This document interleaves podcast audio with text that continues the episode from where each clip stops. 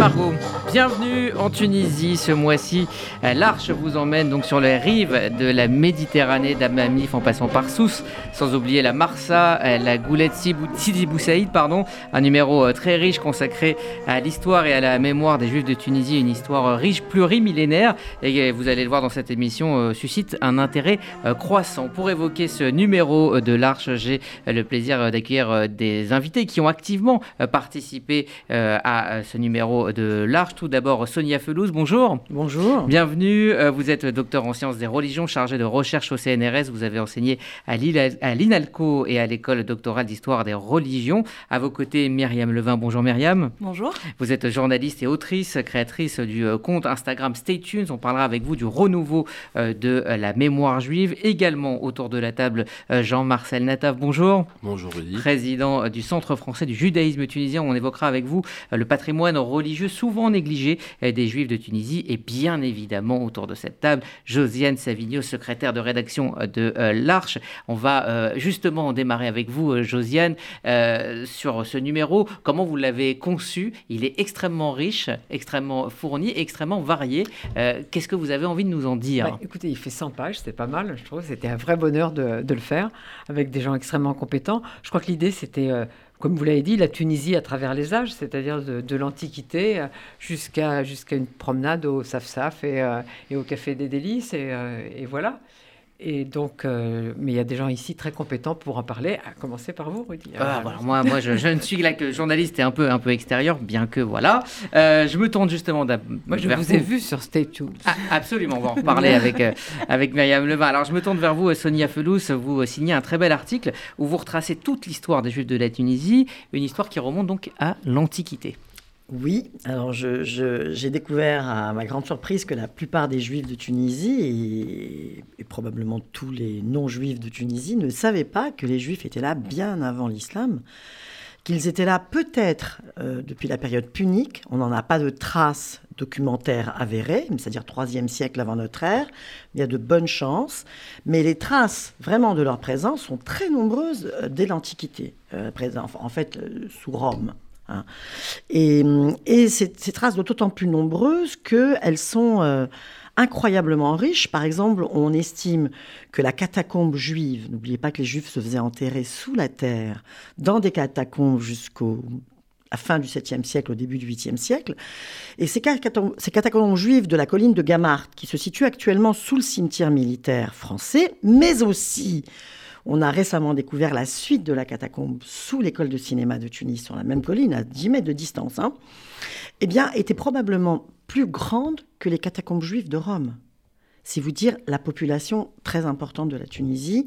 Ce qui est de très intéressant, c'est que malgré la frise qu'on a faite, que j'ai revue avec vous, euh, historique, on a l'impression que les Juifs sont partis, mais par période, au moment des persécutions, en fait, probablement pas. Ils ont dû remonter dans les, dans les montagnes, chez les Berbères, d'où le mythe des berbères juifs, mais ils sont, ils sont là depuis 2000 ans sans discontinuer. Et ça, c'est vraiment très important. C'est propre à toute l'Afrique du Nord, en effet, mais disons que c'est plus serein comme histoire, je dirais, pour la Tunisie.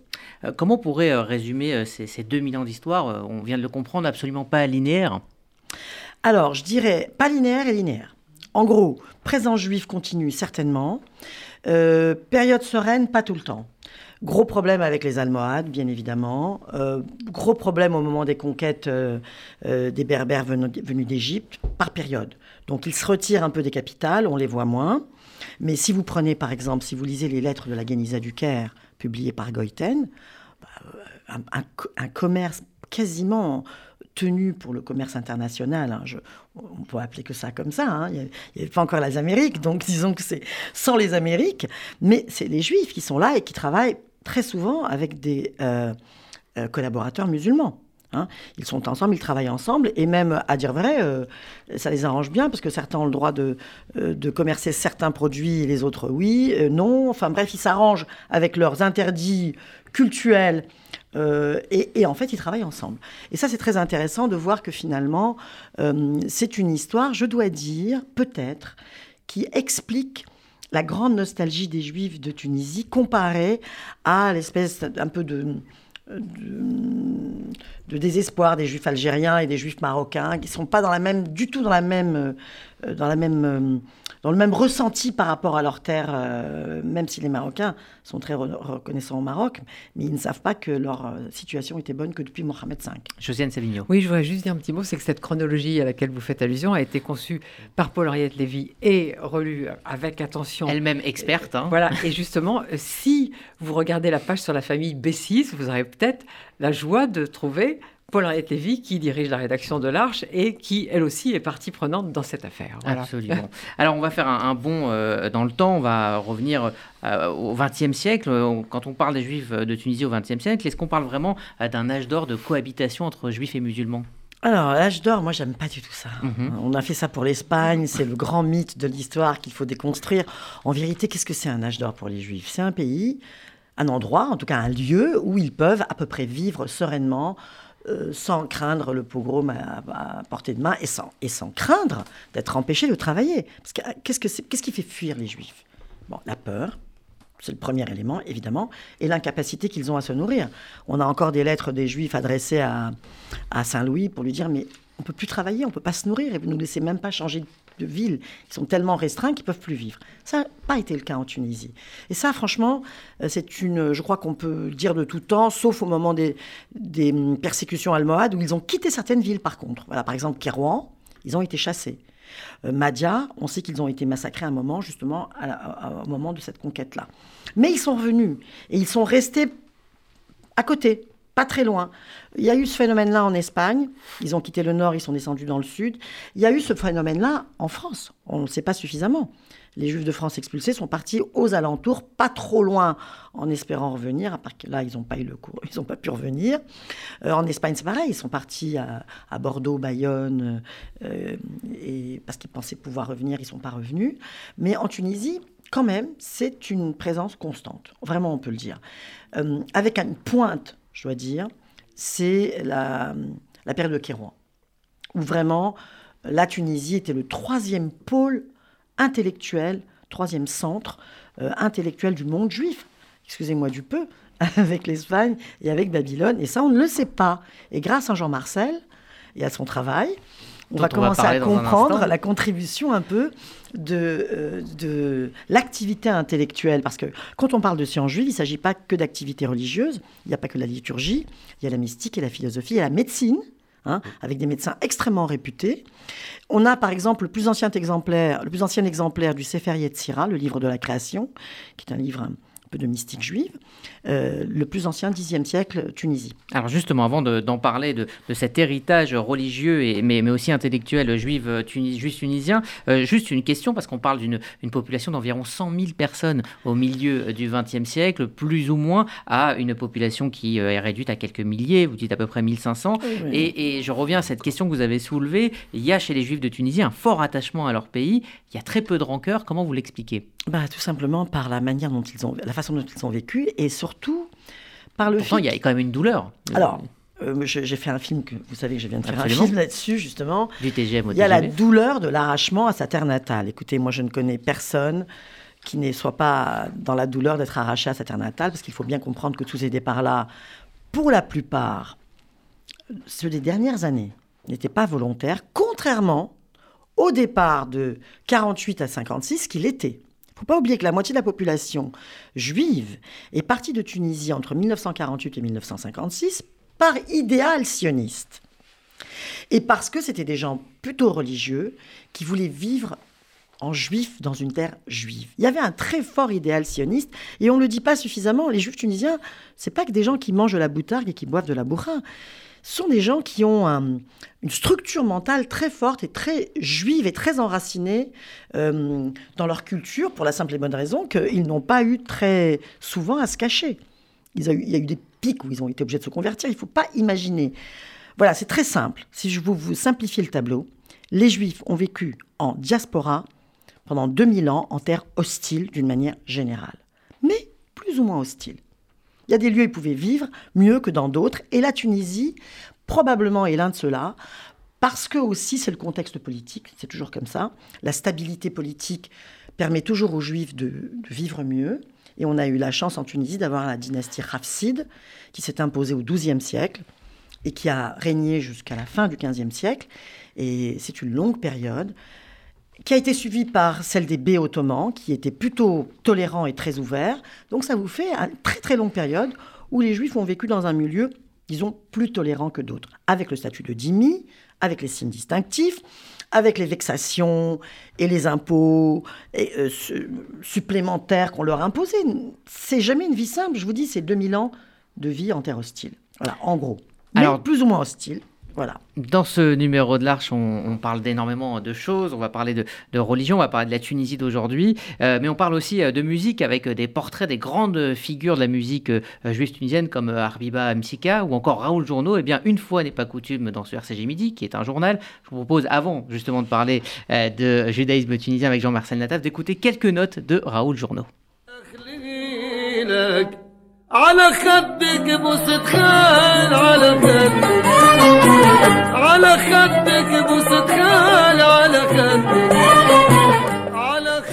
Voilà euh, le genre de musique que vous pouvez retrouver dans le numéro de l'Arche en flashant le QR code. Alors ça aussi c'est une très belle initiative. Euh, racontez-nous Josiane. Eh bien, on a décidé de faire ça maintenant systématiquement pour la, pour la musique, c'est bien. Et puis euh, aussi on va réouvrir une rubrique, ils ont dit sur RCJ deux pages et, on flashera, peut-être si on met cette émission, paf, on flashera le. Vous arrivez chez nous directement, c'est formidable. Alors je me tourne désormais vers euh, Jean-Marcel Nataf, président du Centre français du judaïsme tunisien. Euh, vous signez un article où vous nous expliquez le travail que vous êtes en train de, faire. Vous avez déjà numérisé 1200 euh, livres de penseurs juifs tunisiens. Pourquoi vous vous êtes intéressé à ce patrimoine? En fait, c'est parti d'un constat. Euh, en fréquentant le monde des synagogues, on se rend compte que personne ne cite les rabbins originaires de Tunisie, alors que il y a de, grands savants, de grands penseurs, euh, et euh, je dirais même que les rabbins de Tunisie étaient, j'allais dire, au même niveau que les plus grands penseurs des, des de Lituanie. Ce qui n'est pas le cas partout dans le monde séphard. D'ailleurs, le grand rabbin Ovadia Yosef, disait lorsque je veux me casser la tête, euh, je prends un ouvrage d'un rabbin tunisien parce que c'est très costaud. Et dans chacune de ces drachas, d'ailleurs, il citait au moins une ou deux sources tunisiennes. Et en France, pas du tout. Donc c'est comme ça que je m'y suis intéressé, aussi parce que j'avais l'habitude d'aller en Tunisie, que j'ai quelques ancêtres qui ont été grands rabbins de Tunisie, et je me dis, mais pourquoi euh, ni eux, ni ceux, euh, ni les autres rabbins ne sont connus dans le monde religieux en France? Voilà. C'est parti, c'est parti tout simplement de ce constat un peu, euh, un peu triste. Alors précisément, vous retrouvez ces livres et vous voulez numériser l'idée de, créer une, grande base de données. Voilà. Alors en fait, on, a, on s'est rendu compte qu'il y avait beaucoup d'ouvrages. alors certains avaient été édités, étaient dans un état déplorable. On les retrouve parfois dans des ventes aux enchères, où ce sont des, des bibliothèques en Israël qui se débarrassent de livres qu'ils ont récupérés, euh, et on se dit plutôt que ça parte à la poubelle ou chez un collectionneur et que finalement on n'y est pas accès. Il y a des livres qui parfois sont en exemplaire unique.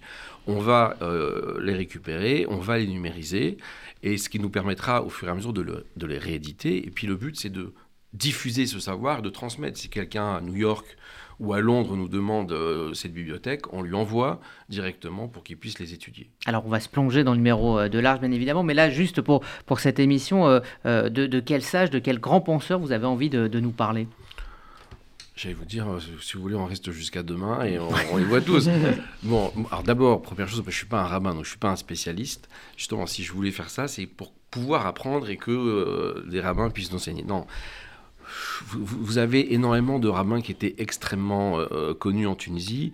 Vous avez alors, ce qu'on appelle l'âge d'or, mais cette fois-ci au niveau religieux, le, renouveau euh, de l'étude, notamment à partir. Euh, il y a eu les apports séfarades après 1391, 1492, mais vous avez surtout 17e siècle. Vous, aviez, vous avez Tzemar Sarfati, Rabbi Avram Cohen. vous avez euh, Rébi euh, euh, Ouziel et Laïc, vous avez euh, Rébi Nathan Borgel. donc c'est mon ancêtre en fait, donc tout est parti de là, de, l'histoire familiale hein, en réalité. Vous avez Rabbi Yitzhak Lombroso qui a écrit le, le Zera le Rabbi Abraham Yitzhaki, le, le Mishmerot Keona, vous, vous, avez Rabbi Shua Bessis. Alors c'est impossible, je pourrais continuer cette Lituanie que vous entendrez prochainement, si vous allez prier dans une synagogue tunisienne, à Kippour, puisqu'on rappelle le soir de Kol Nidré, une Ashkaba avec le nom de tous les grands rabbins. Donc il y a une liste des grands rabbins de Tunis. Et puis les Djerbiens aussi ont ce, cette coutume de, lire euh, la liste de leurs grands rabbins. Alors, euh, euh, tout le monde connaît euh, Rabbi Haïta Blomet, mais moi justement, je, voulais qu'on passe à autre chose. Il n'y a pas que Rabbi Haïta Blomet, il y a énormément de, de, sages. Euh, David Cazès a écrit, a, fait une notice bibliographique de, des rabbinim de Tunisie, et, il, a, il a étudié, il a expliqué, mais quel esprit pénétrant, vif, reprenant d'ailleurs ce que le, Rida disait. Euh, il disait mais c'est pas possible. Sur, euh, euh, il y a plus de 300 Talmidés Rahamim à Tunis, donc il est venu en 1774-1775. et lorsque, alors c'était Yaron So, un historien, mhm. historien, israélien, qui avait trouvé la liste des sujets, des personnes assujetties à l'impôt, justement, il y avait 1335 adultes. Donc quand vous faites la comparaison, euh, c'est 1 sur 4, c'est un Talmud Raham, sans compter les autres qui devaient s'y connaître. Donc c'est comme si en France actuellement, vous avez quoi 450 000 juifs? C'est comme vous aviez 130 000 euh, quasiment Talmudé Rahamim. Voilà. Il y a cette vie euh, religieuse, il y a aussi une, vie intellectuelle très forte en Tunisie, et ça aussi on l'oublie peut-être. Ah, on l'oublie aussi. Alors, une, une, des raisons aussi pour, laquelle j'ai commencé ce travail au sein du, du CFJT, c'est parce que j'en avais un peu assez qu'on assimile le juif tunisien au, au vendeur de boutards, au consommateur de, de fricassés, au buveur de bourra, même si j'adore ça et tous les Shabbats, je me régale euh, de ces mêmes. Mais c'est pas ça. C'est pas ça les Juifs de Tunisie. C'est des gens qui étaient extrêmement, euh, extrêmement pieux, qui avaient euh, une crainte en, Dieu. Ils avaient le réfrébbi, ils avaient peur, ils avaient cette, même si c'était pas certains moins religieux, mais une grande piété. Et c'est ce qui les caractérise. Et puis il y a un grand sens de, de l'étude, et c'est ce qu'on retrouve lorsque finalement il y a l'occidentalisation, l'arrivée de la France. Finalement, tous les descendants de ces esprits euh, très vifs et pénétrants se lancent à fond dans les études profanes et, deviennent de grands médecins, de, grands avocats. Euh, euh, vous avez Roger Nataf qui a découvert le glaucome. vous avez la première femme maître de conférence à la Sorbonne, c'est une juive tunisienne. Vous aviez le, barreau à Tunis, vous aviez quand même une prédominance des juifs où tous les bâtonniers, la majorité des, des, bâtonniers ont été juifs et c'est eux qui faisaient véritablement la composition du Conseil de l'ordre et ça a donné des, avocats après l'indépendance extrêmement importants. Les journaux. Les journaux. Et les journaux, la presse juive. Incroyable. Tu l'as, tu l'as bien dit dans, ton, dans, dans le, ah le film. C'est extraordinaire. Incroyable. 48 journaux imprimés, dirigés par des juifs. Niveau de langue qui ne ferait pas lire les journalistes d'aujourd'hui. Aussi bien en français qu'en judéo-arabe qu'en hébreu à Djerba. Et une, un dynamisme qui avait ni en Algérie ni au Maroc, par exemple. Et ni même en Égypte, si je me souviens bien. Alors ce, nouveau regard et cet intérêt hein, pour l'identité juive tunisienne, c'est le point de départ de, votre projet. Myriam Levin, vous avez créé il y a, je crois, un peu plus de deux ans Stay C'est un compte Instagram euh, de portraits de Tunisiens juifs ou non d'ailleurs, euh, nés à Tunis ou descendants. Euh, et chacun, chacune nous parle de sa vision de l'identité juive tunisienne ou en tout cas tunisienne. Et après des dizaines d'interviews, de, de rencontres, quels, quels sont les points communs de tous ces personnages? Alors, je pense que le plus grand point commun qui m'a la première étonnée, c'est une forme de grande tristesse, je trouve, euh, puisque moi, j'avais un peu moi-même le cliché euh, du euh, Tunisien joyeux, blagueur, etc., contre lequel je voulais aussi un petit peu lutter. Moi, il se trouve que j'ai une partie de ma famille qui est juive tunisienne, toute l'autre partie est ashkénaze, et je connaissais pas forcément bien cette histoire pour plein de raisons que je croyais propre à ma famille. Et je me suis rendu compte justement en faisant toutes ces interviews qu'il y avait énormément de points communs. Donc j'ai parlé de la tristesse, mais je trouve qu'il y a aussi une forme d'effacement, enfin une forme de c'est derrière nous en fait et qui du coup pour ma génération moi je suis la troisième génération dans ma famille fait que en fait on connaît sans connaître que tout ça reste euh, voilà très mystérieux et très fantasmé même s'il y a des familles qui ont maintenu le lien hein. mais j'observe qu'il y a beaucoup de familles qui finalement ont décidé que et, ça, peut très bien se comprendre, on vient en France, on recommence tout, on devient plus français que les Français, et la Tunisie, c'est fini. Et après une histoire de 2000 ans. Après une histoire de 2000 ans. Et même moi, je ne me rendais pas compte euh, à quel point cette histoire avait été riche, longue, et en faisant tout ce travail donc, de journaliste, parce que moi, j'ai une formation de journaliste, donc c'est pas du tout la même démarche que des historiens, c'est vraiment plus aller interviewer des gens, aller sur le terrain, Je me suis rendu compte que j'avais été dans beaucoup de pays du monde et que je n'avais jamais été à Tunis, à deux heures de Paris, euh, sur les traces de ma grand-mère que j'ai très bien connue. Donc voilà, ça a fait partie de cette démarche et euh, voilà, on, pourra en reparler, mais il y, a beaucoup de choses qui reviennent euh, dans les portraits de toutes les générations. Alors dans ce numéro de l'Arche, vous signez un article hein, où vous évoquez ces trentenaires, troisième génération, qui ont envie d'aller au-delà justement du récit familial, qui font le voyage vers la Tunisie de plus en plus souvent pour mettre des, images sur le récit familial. comment expliquer cet attrait de la troisième génération? Justement, je pense que cette génération qui est née en France, qui du coup est très française, il se trouve qu'on est dans une époque aussi, une génération, c'est pas c'est pas propre aux Juifs tunisiens, euh, c'est une génération qui globalement se questionne beaucoup sur son identité, ses racines. La France est une terre d'immigration, donc il y a des gens qui viennent d'un peu partout, et que voilà, il y a, un air du temps qui fait qu'on se questionne, que la Tunisie est à portée de main, à portée d'avion, qui reste une communauté juive là-bas, ce qui n'est pas le cas, enfin dans la plupart des pays arabes, ce n'est pas le cas, et qu'il y a une histoire relativement apaisée qui en fait nous permet d'y aller. Moi, je me suis rendu compte qu'il y avait un interdit familial qui n'a jamais été dit. D'ailleurs, on m'a jamais dit ne va pas en Tunisie. Mais voilà, c'était pas un sujet, on n'y allait pas, et qu'en fait, une fois qu'on a bravé cet interdit, et je me rends compte en croisant des gens qui ont fait la même chose que moi, il, il se passe rien en fait. Déjà, tout va bien, la famille est très contente qu'on l'ait fait, euh, suivent en général nos traces, euh, entreprennent ce voyage, et surtout, ce qui est fascinant, c'est de découvrir cette petite vie juive qui reste en Tunisie. Pour la plupart des gens qui ne vont pas en Tunisie, là, on est avec des experts qui connaissent très bien et qui savent qu'il y a une vie juive. Mais il y a plein de gens qui étaient étonnés de savoir qu'il y a encore des synagogues en activité à Tunis. Il y en a quand même deux. deux. Voilà. Trois avec Oui, mais euh, moi, moi-même, je pensais que c'était zéro, tellement on m'avait dit que c'était zéro. Il y a des pays, je veux dire, l'Algérie, c'est zéro. Et en fait, c'est pas du tout la même histoire. Mais vous, vous connaissez très bien. Et il se trouve qu'il y a beaucoup de familles juives tunisiennes qui ne sont pas historiennes ni journalistes, qui connaissent pas. Et donc, c'est aussi le travail du journaliste, justement, pour le coup, c'est de faire un pont entre euh, les savants, les historiens et le grand public. Bah, on est, je parle à un journaliste. Ah, oui, alors euh, c'est euh, quand même, il faut le rappeler, c'est quand même la Tunisie qui est un, pays qui a plutôt la dent dure euh, envers, envers Israël. Le, thème d'Israël est plutôt tabou là-bas, très difficile d'apporter son soutien à Israël publiquement. Impossible. voilà, en, Tunisie. comment les, les Tunisiens musulmans vous voient et vous accueillent et accueillent votre démarche? Alors c'est ça qui est très surprenant, euh, c'est que je suis, alors je suis très bien accueillie quand je vais à Tunis. Alors c'est vrai que quand je vais à Tunis, c'est dans un certain milieu, euh, voilà, qui est quand même assez, euh, qui a fait des études, qui s'intéresse. Mais c'est vrai qu'il y a un grand paradoxe. je pense que vous le connaissez aussi bien, c'est que les Tunisiens musulmans globalement de ma génération adorent, sont très demandeurs de cette histoire juive parce que globalement c'était fascinant pour moi aussi de voir que c'était un miroir de ma démarche. Ces gens-là, eux, euh, ont entendu parler des voisins juifs de leurs parents, de leurs grands-parents, mais n'ont quasiment jamais vu de juifs, voire jamais. Donc ils se rendent compte qu'il y a un trou dans leur histoire qui en plus n'est pas raconté à l'école. Je sais que Sonia en parle beaucoup. Euh, donc ils sont très curieux. Mais alors par contre, ils ne font pas du tout le lien avec Israël. C'est-à-dire qu'en effet, on ne peut pas prononcer le mot d'Israël. Euh, je dis rarement moi-même que je voyage en Israël, même si je ne vois pas pourquoi en faire un tabou. Et ça, c'est vrai que je pense qu'il y, a quelque chose d'assez incompréhensible compris. Et peut-être c'est pas encore possible, vu l'histoire politique de la Tunisie, de, faire le lien. Je, crois qu'il y a une erreur. Euh, c'est depuis la Révolution que c'est devenu comme ça. Avant la Révolution, c'était absolument pas ah le oui, Moi, j'ai pas connu avant. Alors justement, c'est ça qu'il faut comprendre. C'est ça qui est extrêmement bizarre.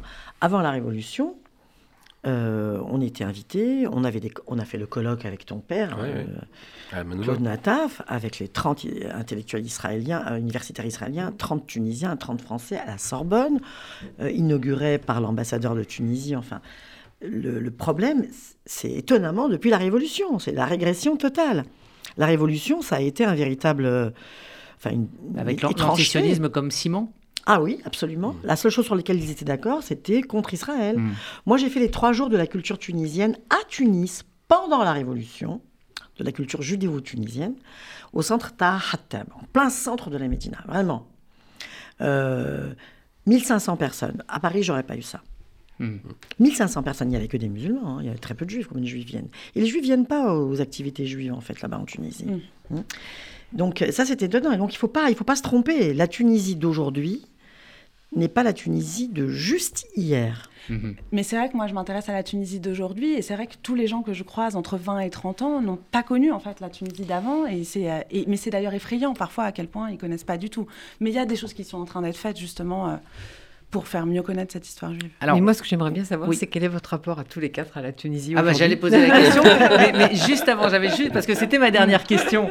Mais mais bah, Josiane, hein, vous, vous, le faites euh, bien mieux que moi, ah, mais c'est vrai. Quoi. Euh, non, mais j'avais une petite dernière question, euh, Myriam Levin. On a le sentiment qu'après avoir été un petit peu caricaturé, moqué, c'est ce que disait Jean-Marcel Nataf il y a un instant, l'identité thune devient un peu, j'allais dire pour utiliser un mot à la mode, hype ou plus trop trop trop, trop à la mode. Mais est-ce que les, les valeurs juives tunisiennes et tunisiennes collent avec l'air du temps J'en ai bien l'impression. Euh, je pense qu'il y a un, énorme besoin aussi d'avoir un discours sur cette identité judéo-arabe.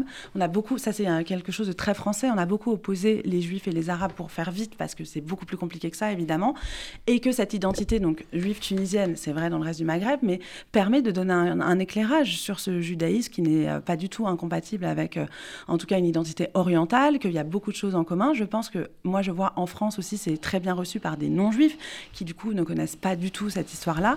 Ça, je pense que ça fait écho à des, des, questionnements très français et aussi à des questionnements très tunisiens. Donc oui, il y a une forme de hype, pour reprendre ce mot, mais c'est vrai, euh, je pense qu'il y a une forme de fierté. Moi, je dis toujours qu'il y a une forme de séfarade pride qui est en train d'arriver. Euh, cette histoire a été très écrasée par l'histoire ashkénaze en France et que là, il y a une forme de, voilà, il y a une fierté. Cette histoire, comme on vient de le dire, a été très riche, très intéressante, ne se résume pas à la boutargue. On est tous d'accord, même si on aime ça. Et c'est important de, raconter autre chose. En tout cas, je suis très content d'avoir euh, passé 25 minutes avec vous euh, sans avoir parlé de bricaleur, de casse-croûte et de fricassé. Mais, justement... J'ai posé la question, j'ai pris l'initiative parce qu'elle s'adresse aussi à vous. Il faut ah, sortir de votre Oui, je répondrai, je répondrai en dernier. On va, on va commencer par Sonia Felous. Pour vous, c'est quoi l'identité euh, juste tunisienne bah, Moi, tout à fait différemment de Jean-Marcel et de Myriam, et peut-être de vous, Rudy, moi j'ai vécu là-bas. J'étais là-bas pendant la guerre des six jours, j'ai vécu les pogroms et j'ai eu un mal fou y retourner. J'ai même fait un blocage. Je ne me rappelais absolument pas que j'étais tunisienne. J'ai fait mon travail comme par hasard sur l'exil des Juifs d'Espagne, évidemment, avant de m'apercevoir de, manière absolument psychanalytique quand j'ai rédigé mon habilitation que toutes mes recherches étaient liées à ce syndrome de l'exil. Pourquoi est-ce que les Juifs continuent à rester juifs malgré les persécutions? Pourquoi ils renoncent jamais? Et et pourquoi ils restent juifs, même quand ils changent de pays, de tout Parce qu'ils ont été. alors moi, ça, c'est une chose que je ne m'explique toujours pas. Il y a une force ici, probablement euh, inhérente à la nature de ce qu'on est devenu. C'est presque génétique, pour ceux qui sont restés juifs, en tout cas. Mais mon lien à la Tunisie, il est très simple. D'abord, je refuse qu'on me, me, retire ma nationalité. C'est mon pays. Et comme je dis dans le mmh. film, personne ne me niera le fait que je suis juive, tunisienne, tunisienne juive, et tunisienne euh, au même titre, voire même encore de manière plus forte que les nouveaux arrivants.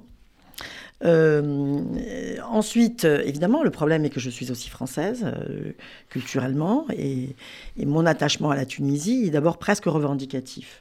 C'est mon histoire et je ne veux pas qu'on annule mon histoire, l'histoire de mes ancêtres. De l'histoire de, la Tunisie, parce qu'ils ont d'abord extrêmement contribué à la construction de la Tunisie actuelle. La modernité, c'est les Juifs qui l'ont apporté à la Tunisie, la musique, la peinture et tout ça, parce que les lois de l'islam ne permettaient pas tout cela. Et, ça, je, refuse que ça soit effacé de l'histoire, ne serait-ce que pour le bien même des Tunisiens, parce que quand on ne sait pas qui on est et quand on ne connaît pas son histoire, on ne peut pas s'affranchir et on ne peut pas être libre. Donc c'est aussi bien pour nous que pour eux. Alors, il nous reste quelques, quelques toutes petites secondes, ça sera en quelques mots, Myriam Levin, votre vision de l'identité juive tunisienne. Pardon pour ce cliché, mais pour moi, ça reste un kiff d'aller en Tunisie. En fait, voilà, il ne faut pas oublier qu'en dehors de toute l'histoire, c'est un pays très beau, très intéressant, très agréable à visiter, et que rien que pour ça, c'est pour ça que j'y vais aussi beaucoup. Jean-Marcel Nataf. Moi, c'est un attachement quasi charnel. C'est-à-dire qu'à chaque fois que j'y vais, je me sens chez moi alors que je suis très français. Et je suis fier de, dire, ben, on est encore là. Il ne faut pas nous oublier.